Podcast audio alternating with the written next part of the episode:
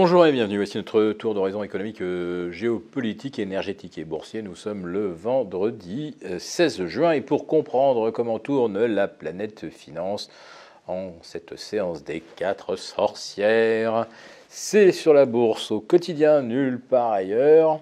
L'épisode du jour s'intitulera Les prix vont monter, mais il faut tout acheter. Oui, l'inflation va continuer de progresser et c'est le message que nous a délivré la BCE jeudi ou autour de 14h30. Euh, la BCE qui revoit à la hausse ses anticipations d'inflation pour 2023 et 2024. Pour 2023, c'est relevé de plus 0,6 à 5,30 et pour 2024, c'est revu à plus 0,4. Autrement dit, la, BCE a conscience que les hausses euh, qu'elle a déjà orchestrées, on en était à la huitième hier, ça ne va pas suffire, on ne va donc pas s'arrêter à 4%, on va probablement pousser jusqu'à 4,5%, et même à 4,5%, on sera encore en dessous euh, du niveau anticipé pour 2023, puisque ce sera 5,3%, on parle là du fameux taux euh, cœur hors alimentation et énergie. La BCE s'explique.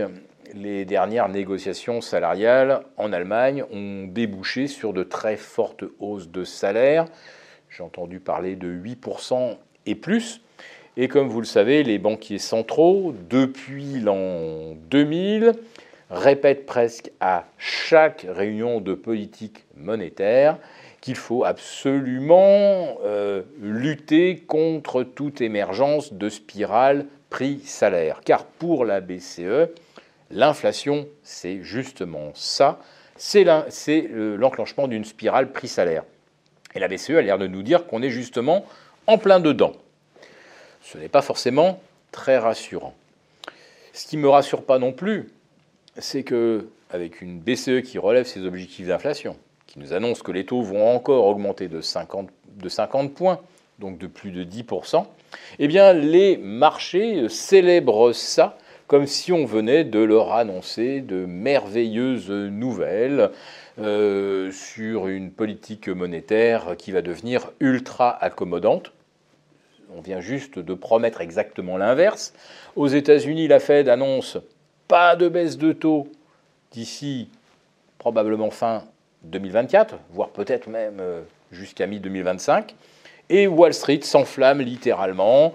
Vous avez le Nasdaq euh, qui euh, part, euh, on va dire, dans des véritables délires d'exubérance. On est à plus 39 sur le Nasdaq 100, ça y est, on est parti sur un rythme de plus 100% annuel. Oui, oui, à l'instant, au 16 juin, le Nasdaq 100 est parti sur un rythme de croissance annuelle de plus 100%.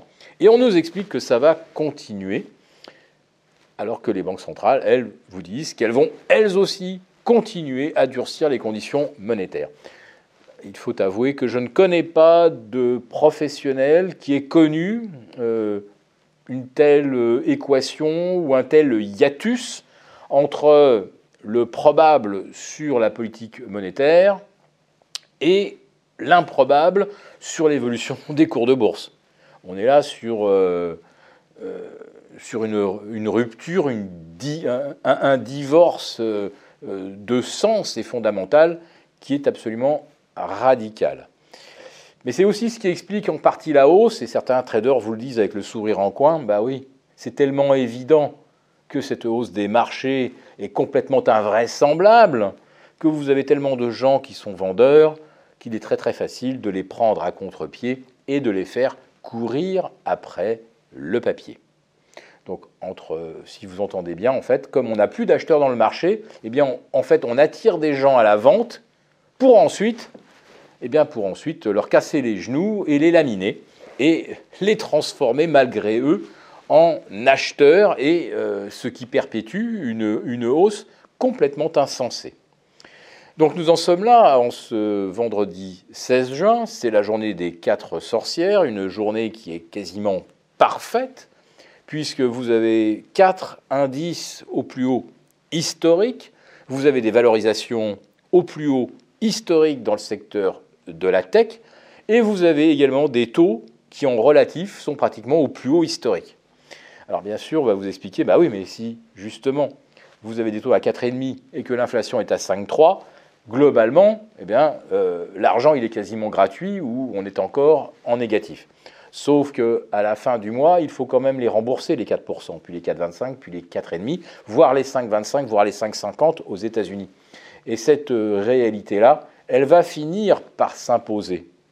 Alors pas au marché pour l'instant, mais dans l'économie réelle, vous avez déjà des entreprises qui ne peuvent plus rembourser ni les 4, ni les 4,25, ni les 4,5, ni les 5, ni les 5,25, ni les 5, ni les 5,5. Et vous avez déjà un record de faillites. Et la France, malheureusement, voit exploser littéralement le nombre de boîtes qui déposent le bilan.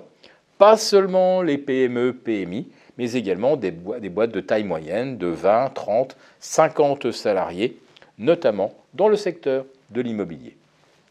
Si cette vidéo vous a plu et vous a un petit peu éclairé, n'hésitez pas à nous mettre un pouce et rendez-vous lundi avec Gilles pour un live consacré à l'analyse technique. Très bon week-end à tous.